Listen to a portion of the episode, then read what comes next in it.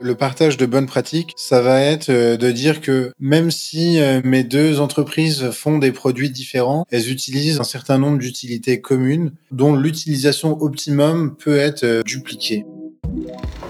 Tetris, vers l'usine 4.0 par Damétis. Le podcast qui accompagne les acteurs de l'industrie dans leur transition environnementale, brique par brique.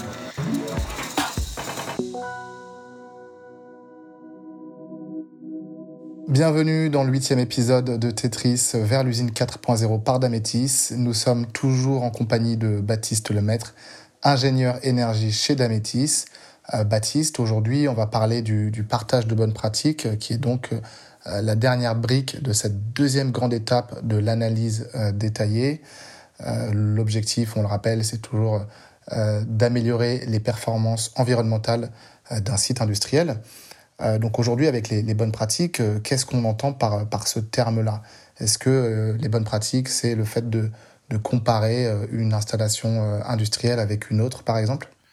Alors oui, tout à fait. En fait, le, le, partage de bonnes pratiques, ça va être de dire que même si mes deux entreprises font des produits différents, elles utilisent en fait un certain nombre d'utilités communes dont l'utilisation optimum peut être euh, partagée et peut être dupliquée. Si je prends un exemple, euh, ma, production d'air comprimé, que ce soit dans une laiterie, une usine qui fabrique des cosmétiques ou une imprimerie, mon air comprimé aura la, même fonction, c'est de fournir euh, un réseau d'air comprimé à une certaine température, avec une certaine pression et le, le, tout à un débit adapté au process.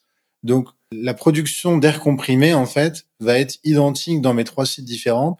Et donc, le partage de bonnes pratiques, ça va être s'assurer que on utilise le, mieux possible nos instrumentations, enfin nos utilités. Et pour ça, on peut se servir de la comparaison, en fait, intersite. Ok, d'accord. Euh, et, donc, tout ça, ça va permettre de faire un, qu'on appelle un benchmark standardisé, c'est ça? Exactement. En fait, euh, pour revenir aux indicateurs de performance qu'on a définis précédemment, la plupart des utilités euh, dans l'industrie ont déjà des indicateurs de performance qui leur sont propres. Si je prends de la production de froid, on va avoir le COP, donc euh, coefficient de performance, qui va être le ratio entre la quantité, l'énergie froide produite et l'énergie électrique consommée.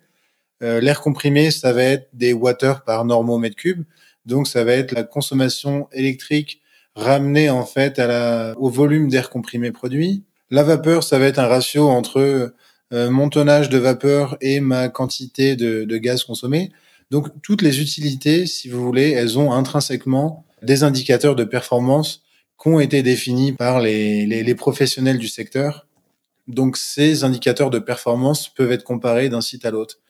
Après, il faut euh, quand même euh, prendre un petit peu de recul et, et s'occuper du contexte parce que un groupe froid qui va faire du froid négatif pour euh, la surgélation euh, dans l'usine agroalimentaire, c'est pas les mêmes performances qu'un groupe froid qui va faire uniquement euh, de l'eau froide à 10 degrés pour le refroidissement d'un process ou pour la climatisation des bureaux. On est sur des coefficients de performance différents. On peut avoir d'autres éléments qui rentrent en compte comme est-ce qu'on fait de la récupération de chaleur dessus ou pas. Toutes ces choses-là vont avoir un impact. Donc il faut avoir une vision globale sur euh, l'écosystème autour de mon utilité et les conditions d'utilisation. Mais dans des conditions d'utilisation similaires, on peut parfaitement faire des comparaisons intersectorielles. Ok, donc euh, comparer des choses qui sont comparables euh, d'une usine à une autre, bien sûr. concrètement, Baptiste, comment est-ce qu'on s'y prend pour, pour, partager ces bonnes pratiques de la manière la plus efficace possible Alors, je, dirais que le partage des bonnes pratiques, il peut se faire de, plusieurs façons. On a fréquemment en fait des euh, euh, des, des, groupes euh, qui sont qui ont plusieurs sites. Donc là, en général, la communication d'un site à l'autre peut fonctionner. Il y a souvent un site un petit peu pilote sur les questions énergétiques qui peut ensuite transmettre les bonnes pratiques aux autres sites. Les bonnes pratiques arrivent également par la formation en interne des personnes. Un des piliers de la formation d'énergie, c'est le programme ProRefei, également financé par la T2E. Donc, euh, ça permet de mettre en fait tous les référents d'énergie à un pied d'égalité sur des connaissances minimum. Donc, ça incite à aller rechercher en fait les, bonnes pratiques. Et euh, la dernière euh, option, c'est par tout ce qui est colloque, congrès. Ça va être en fait les rencontres interprofessionnelles Donc lors de conférences de l'agroalimentaire, conférences de la cosmétique ou conférences plus générales de l'énergie en industrie, la présence dans ces salons, etc., permet de répandre des bonnes pratiques et faut toujours se tenir euh, informé, en fait, euh, effectuer de la veille. Baptiste, on a parlé du logiciel de management de l'énergie euh, dans des épisodes précédents à plusieurs reprises. Est-ce que, est-ce que ce logiciel de management de, de l'énergie peut aussi favoriser le partage des bonnes pratiques? Alors, le, le, logiciel de management de l'énergie, par la visualisation des indicateurs qui auront été mis en place par les experts logiciels, vont permettre aux clients de, euh, de réaliser ce qui est important à suivre ou pas euh, et euh, à définir des, des, nouveaux objectifs en fait de performance. Une fois qu'on a connaissance de ces ratios, donc de ces indicateurs de performance, on peut facilement aider ces sites voisins ou confrères dans leur recherche de performance. Par exemple, le logiciel MyDametis possède un module corporate qui permet en fait à un superviseur de différents groupes d'accéder aux indicateurs de performance de tous ces sites et euh, en un clin d'œil de pouvoir en fait comparer la performance d'un site par rapport à l'autre et euh, de, de, pouvoir en fait mener les actions correctives s'il voit qu'il y a un écart significatif de performance entre différents sites qui sont censés être euh, du coup équivalents. Ok, ok, merci Baptiste. Est-ce que tu as des anecdotes justement à partager sur les bonnes pratiques?